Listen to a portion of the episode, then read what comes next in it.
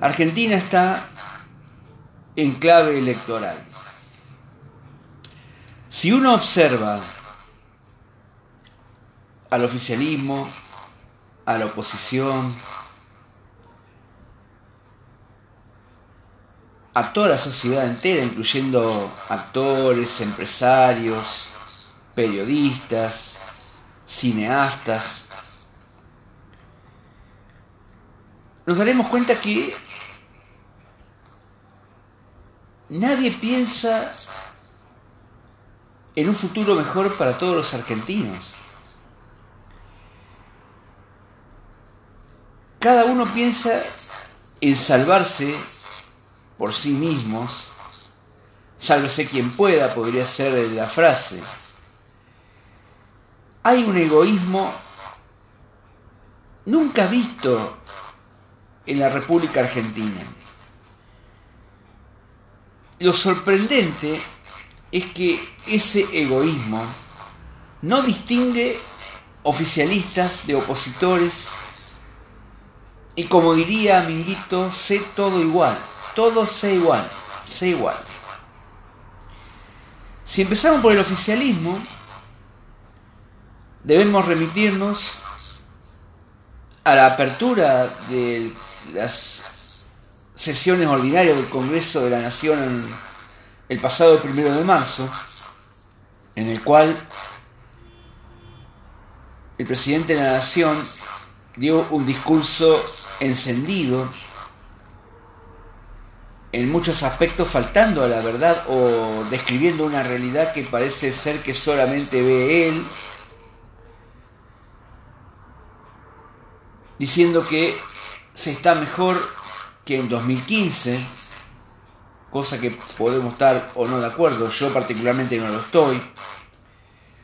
Podemos seguir por la oposición, en el cual, por ejemplo, el ex ministro de Economía y tal vez posible candidato presidencial Roberto Lavagna sale a decir muy suelto de cuerpo que si es electo presidente de los argentinos, va a otorgar un indulto a políticos y empresarios corruptos, dejando para siempre impune tremendos, sonados, recordadísimos casos de corrupción que arruinaron a toda la sociedad argentina. Para seguir con el listado podríamos continuar con un famoso conductor televisivo que suele estar de lunes a viernes por la noche, un muchacho que responde al nombre de Marcelo Tinelli, y uso la ironía porque hoy por hoy es lo único que cabe, ser irónico,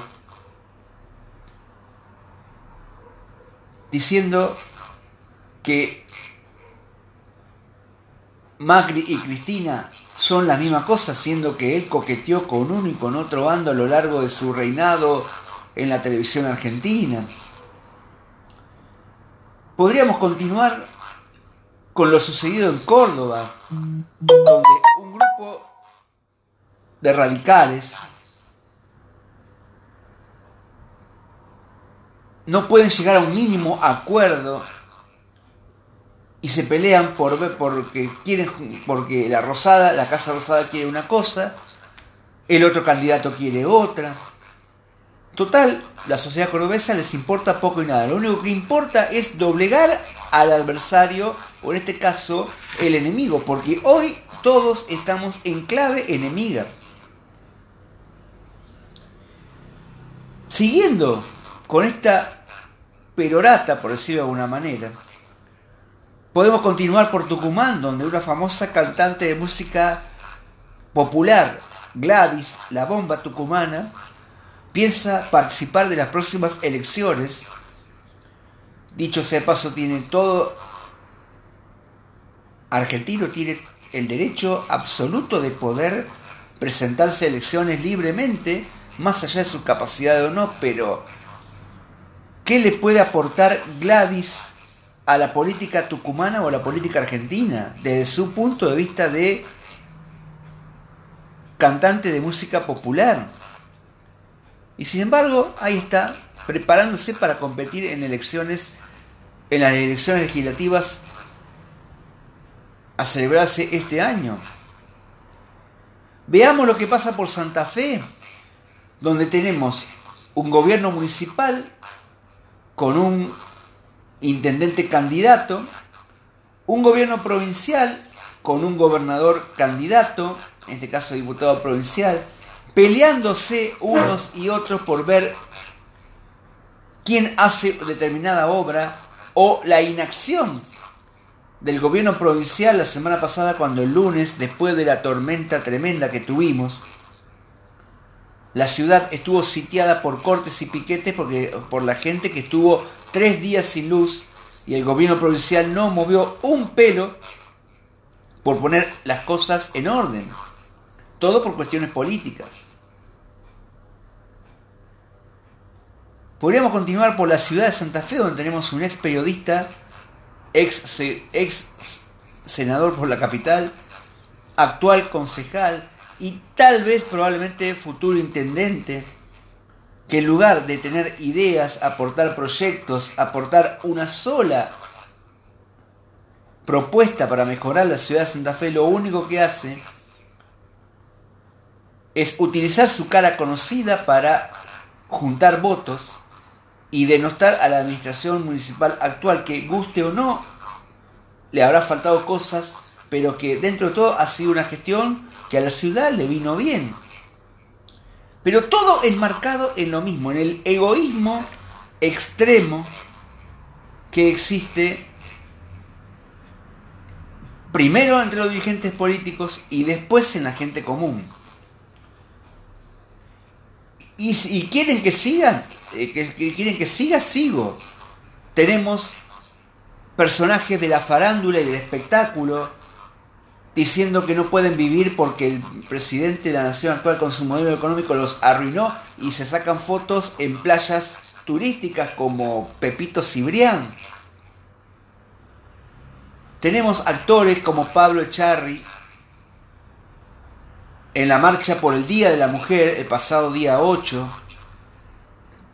en las cuales a, la esposa del presidente actual, a su hija actual, no las considera mujeres. Bueno, la hija que es una criatura, dijo que cuando sea grande se iba a ocupar de ella. Textuales palabras de, de este señor Echarri.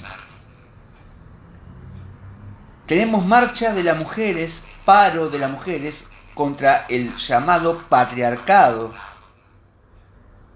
en el cual lo único que se hizo fue denostar a los que no piensan como ella, agrediendo propiedad privada, edificios públicos, monumentos históricos, convocando únicamente a las mujeres del palo, o sea, las que profesan la ideología de género, y dejando afuera a muchas mujeres que no están enrolados en esta nueva onda del feminismo, del cual, aclaro, no estoy para nada en contra, pero que se están pasando de rosca con la bajada de línea ideológica. Y, y mientras todo esto sucede,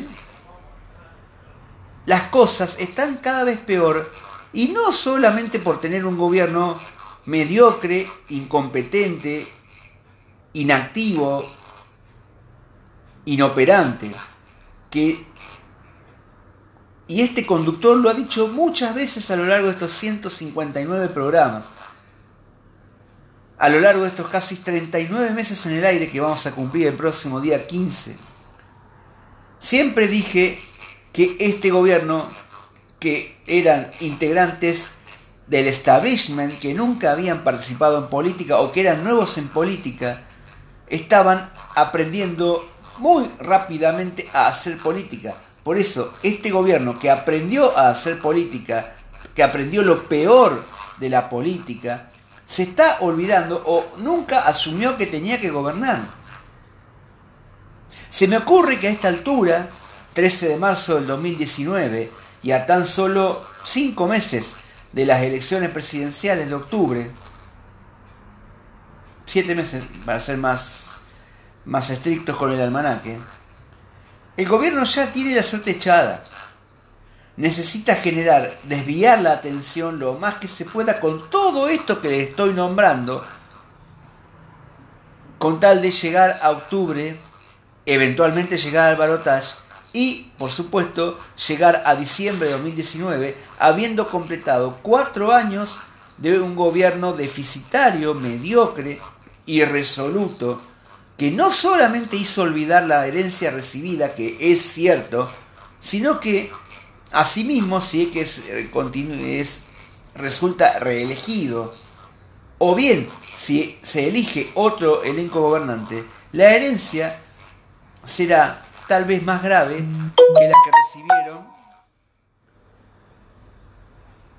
en diciembre del año 2015. Pero repito, y no quiero ser reiterativo, pero mientras todo esto sucede, nos desayunamos todas las mañanas con una noticia mala tras una tras otra. Nos enteramos que la industria en enero y febrero la capacidad instalada se usó un 50% menos que un año atrás. Nos enteramos que en Santa Fe, por ejemplo, hay 900 locales vacíos solo en la peatonal. 900 en total, digamos, la mayoría en la peatonal.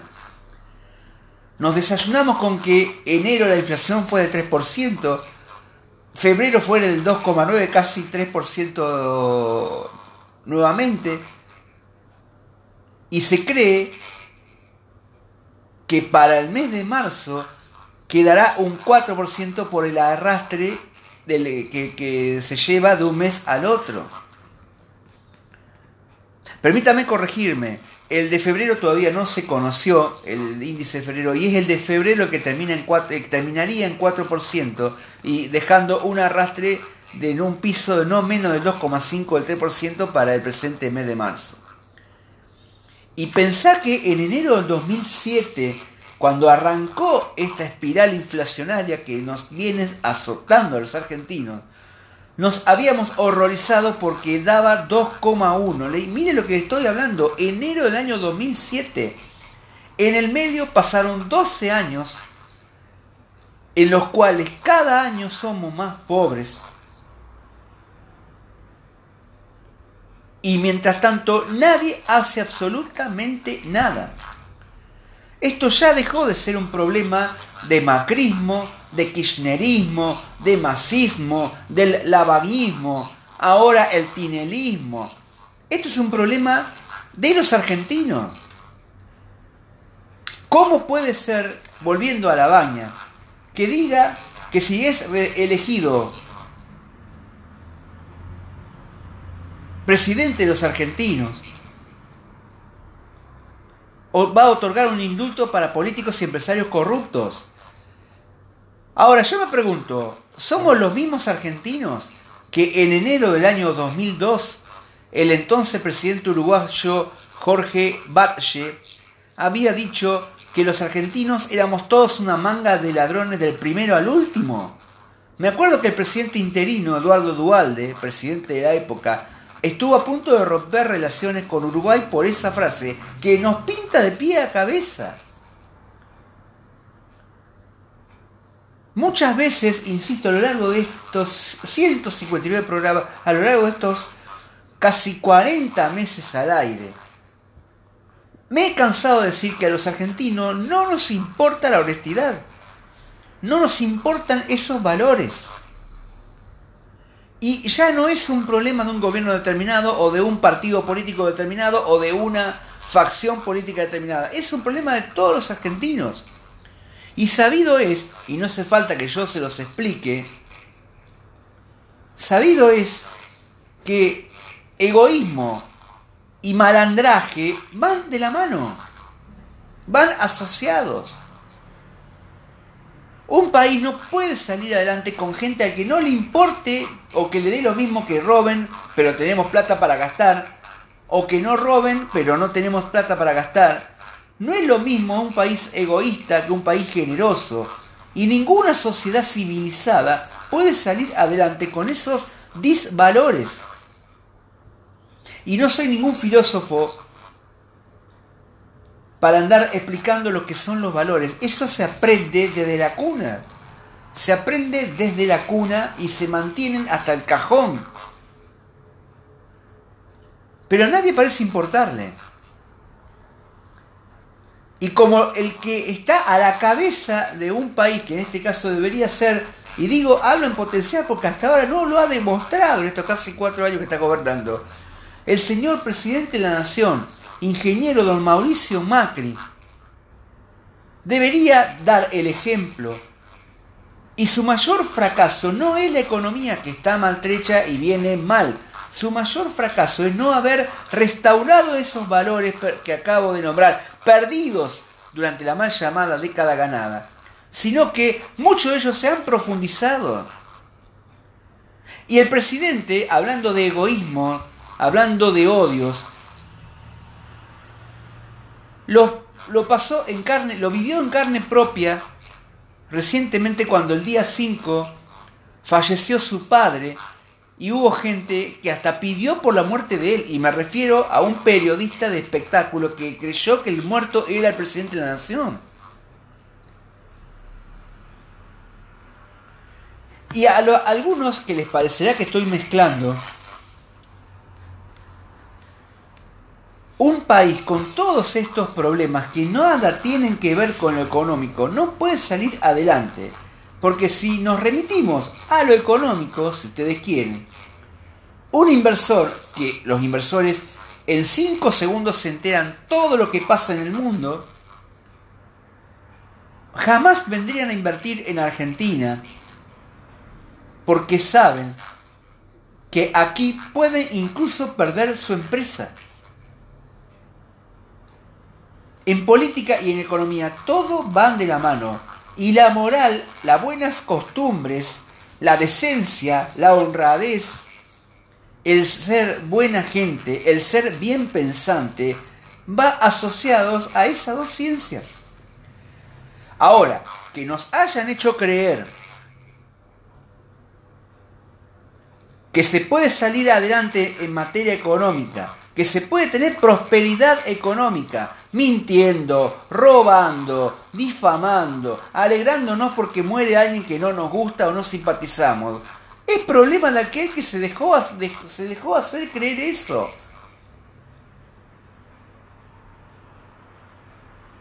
Yo mismo he tenido que retrucar en redes sociales a compañeros peronistas y me, y me cuesta llamarlos así, que le pedían a Franco Macri que se lleve a su hijo también. Y como me considero peronista, me considero cristiano, me considero que creo en Dios, por más que últimamente el Señor no se haya portado bien conmigo, por cuestiones muy personales y graves que me han sucedido, como la ida de mi madre de este mundo. Yo he tenido que corregir a aquellos que se alegraron que murió Néstor Kirchner, por ejemplo, y que le pedían que lleven a la yegua, como la llamaban a Cristina Fernández. Y es el mismo caso. Los argentinos también no nos duele nada, no nos conmueve nada. Vemos imágenes terribles del velorio de un chico de 16 años que aparentemente delinquía, muerto a balazos por una pandilla rival en un barrio de Buenos Aires, en la villa, y sus amigos y vecinos despidiéndolo disparando 16 balazos al aire. Esa es la imagen de la Argentina hoy y no nos conmueve. Es más, los que no quieren al gobierno actual dicen que es una herencia cultural de este gobierno. No, señor, esto no se engendró en estos cuatro años. En estos cuatro años que se están por cumplir en diciembre, sí, se ahondó el problema, se agravó el problema, se agravó el cuadro. Pero esto es una cultura que viene de arrastre.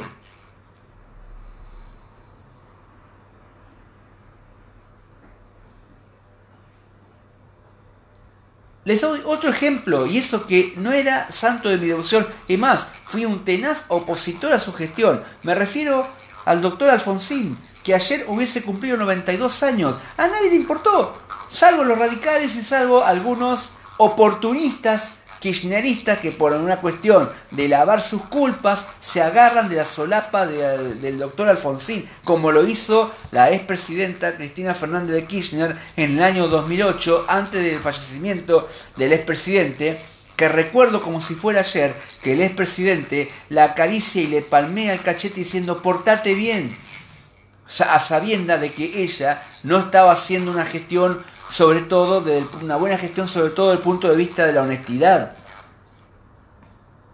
Alfonsín conmovió cuando se murió, pero ayer que, que se conmemoró su natalicio, a nadie le importó. Y hay gente que pide que se muera Carlos Menem, hay gente que se pide que muera el presidente Mauricio Macri, hay gente que pide que se muera la esposa del presidente y su hija. Todo por una cuestión de odio exacerbado que va mucho más allá de lo económico. Soy un convencido que si esa gente que tiene esos deseos, que carecen de esos valores como el amor, el respeto hacia el compatriota, estoy seguro que por más que anduvieran bien económicamente, obrarían de la misma forma.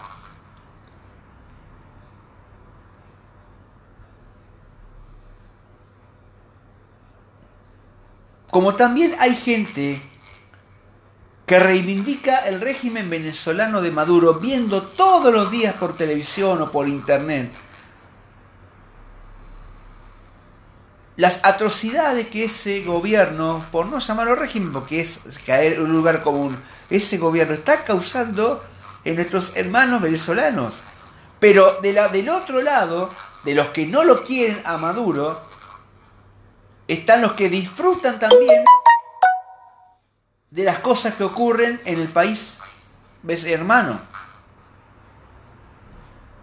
Como dice el dicho, cuanto peor, mejor.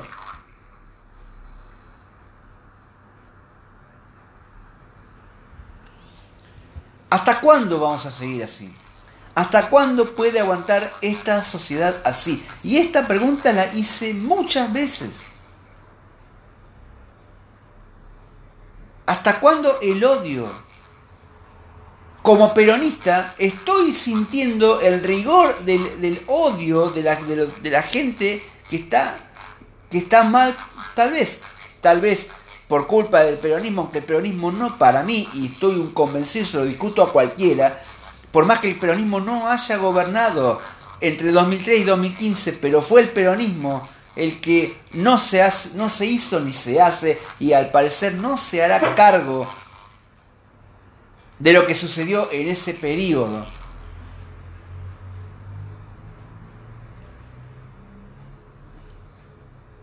Hay gente que por odio al peronismo publican en las redes sociales, por supuesto, donde está lleno de cobardes, porque serían incapaces de publicarlo en un diario, serían incapaces de escribir una carta de lectores en un diario, publican atrocidades del general, que a esta altura, incomprobables por supuesto, tratándolo también de pedófilo.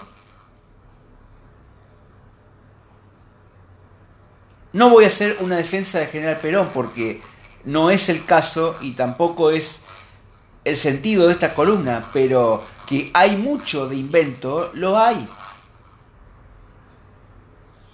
En esta cuestión de inventar, inventar, inventar con tal de hacerle daño a aquel que no nos gusta,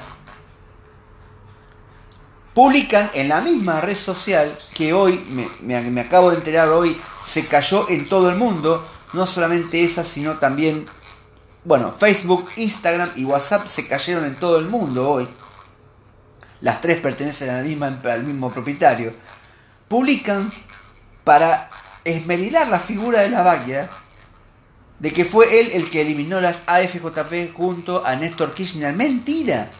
La baña cuando se, se expropiaron las administradoras de fondos de jubilaciones y pensiones, la baña hacía tres años y medio que estaba fuera del gobierno. O sea, ni siquiera buscan la fuente para ver si la gastada, la chanza o, el, o el, agravio hacia la figura de la baña está bien o no, o, o el dato es certero, preciso.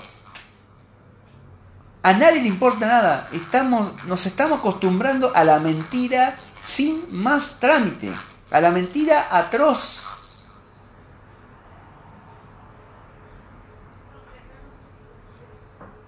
Todo es una inmundicia y me duele porque realmente quiero a mi país, más allá de quién gobierne. Lo quería en 2003, lo quería en 2005, lo quería en 2011, lo quise en 1990, lo quiero en 2019, más allá de quién gobierne.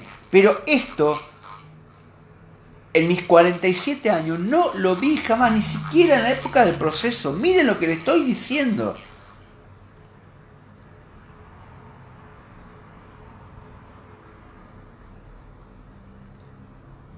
Me pongo en el lugar del presidente de la nación, que aparentemente le gusta mentirse a sí mismo, pareciera que le gusta el autoengaño. Me pongo en su lugar de, y pensar cómo no hace algo para frenar esta locura. No sé si se han dado cuenta que ya nadie le pide soluciones económicas. Estamos todos tan peleados entre nosotros. Es tanto el odio que nos tenemos entre todos nosotros que queremos que esto explote y reviente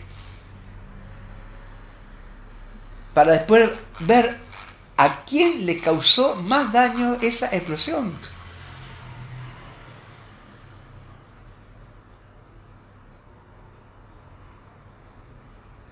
Todo está raro, todo está feo, todo está mal. Y se los dice alguien que no es agorero, ni pesimista, ni viene a tirar mala onda de, porque ya demasiado tenemos todavía como para que yo encima venga a exacerbar la mala onda. Pero es la realidad. Con solamente salir a la calle y ver, por citar un ejemplo, autos estacionados donde no se debe estacionar. Ahí hay una muestra de que a nadie le importa un comino el otro. Esa famosa frase acuñada por los kirchneristas, la patria es el otro, que ojalá ellos emplearan para bien, pero eh, hacen todo lo contrario, es una frase totalmente hueca, totalmente vacía, porque nadie la practica.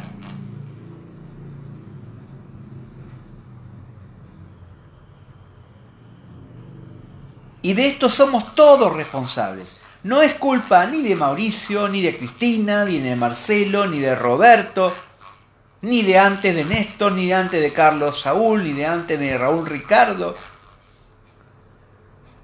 No es, no es culpa de, de Miguel, de Antonio, ni de José Manuel. No, la culpa es de todos los argentinos.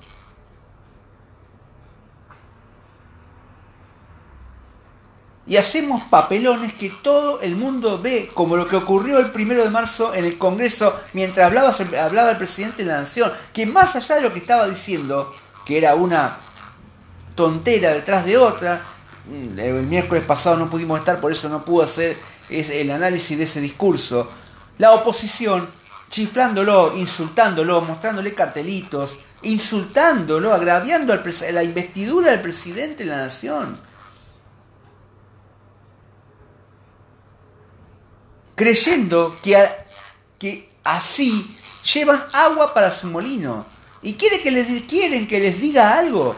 Está todo tan raro, todo una mezcla tan horrenda la mezcla que tenemos, que probablemente los bravucones que insultaron al presidente de la nación en el Congreso el pasado primero de marzo, tal vez, tal vez tengan, saquen rédito político de esa vergüenza. Una vergüenza que le causaron no al presidente de la nación, tampoco se la causaron a ellos mismos, le causaron al país esa vergüenza. Yendo al peronismo, a, lo que, a mi partido, al partido que a mí me interesa, hemos caído en el delirio de insultarlo a Santiago Kovadlov, filósofo, a quien respeto enormemente por más que no coincida con sus opiniones, pero es alguien que respeto, me saco el sombrero y que incluso me gusta leerlo. Cuando dijo que después de la década, la mal llamada década, década grada, para reconstruir la Argentina, se necesitan tres o cuatro décadas de gobierno decente. Y no soy filósofo, no soy Kovadlov, soy Guillermo Alejandro Sabá. Lo he dicho lo mismo con otras palabras. Cuando lo puse en un grupo de WhatsApp de unos compañeros peronistas, todos salieron a criticarme, todos. Y alguno hasta un insulto deslizó por allí. No solamente eso, lo trataron a Kovadlov de gorila. Claro, el peronismo, en la medida de que no nos saquemos esa falsa idea de que aquel que no piensa como nosotros es gorila, no llegaremos muy lejos. Es más, no vamos a llegar a ningún lado. Pienso en Juan José Sebrelli, otro escritor que me encanta, por más que también es antiperonista, pero dijo, dejemos de lado conceptos anacrónicos como izquierda y derecha. Ahora la, la puja es democracia o populismo. Lo estamos viendo en Venezuela, el populismo tiende a ser fascista. Y el populismo que proponen algunos que son candidatos para la elección de octubre, peligrosamente se acercan a esa idea. ¿Quieren que les dé un ejemplo de lo que estoy diciendo? Hoy un intendente kirchnerista de un partido de la provincia de Buenos Aires, el de San Antonio de Areco, no importa el apellido del intendente, dijo, tenemos que armar una Corte Suprema con militantes nuestros. ¿Para qué una Corte Suprema con militantes kirchneristas? ¿Para qué? ¿Para juzgar a los que están hoy y meterlos presos sin causa? Por una cuestión de odio y revanchismo. Bueno, eso es el populismo. Creo que es exagerado por parte de Sebrelli decir que la democracia está en riesgo. Es exagerado, pero que hay algunos que quisieran clausurarla, los hay. Sobre todo en el partido de la expresidenta de la Nación, actual senadora por la minoría, porque hay que recordarles a todos que ella perdió la elección de 2017, como también perdió en 2013, como también perdió en 2015 y como también perdió el domingo pasado en Neuquén. Ahí es otro ejemplo del egoísmo. Ahí en Neuquén es otro ejemplo de la mentira, de la difamación, de la deformación de, la, de, la, de, la, de los datos todo el mundo daba ganador al partido de la expresidenta y terminó 15, casi 14 puntos abajo. Todo para potenciarla a la expresidenta y para esmerilar y golpear al gobierno nacional.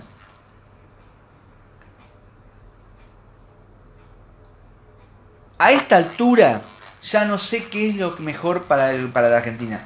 Porque, y también lo ha dicho este conductor,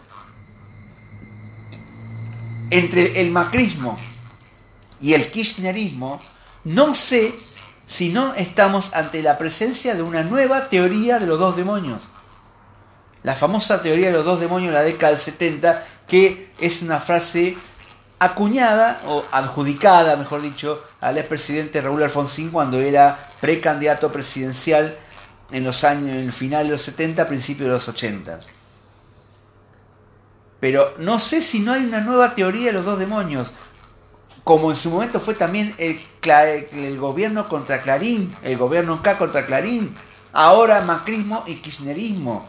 A mí me parece que lo mejor, y lo he dicho y están los audios, están los archivos de este programa, lo mejor sería que pierdan los dos y que aparezca una tercera opción.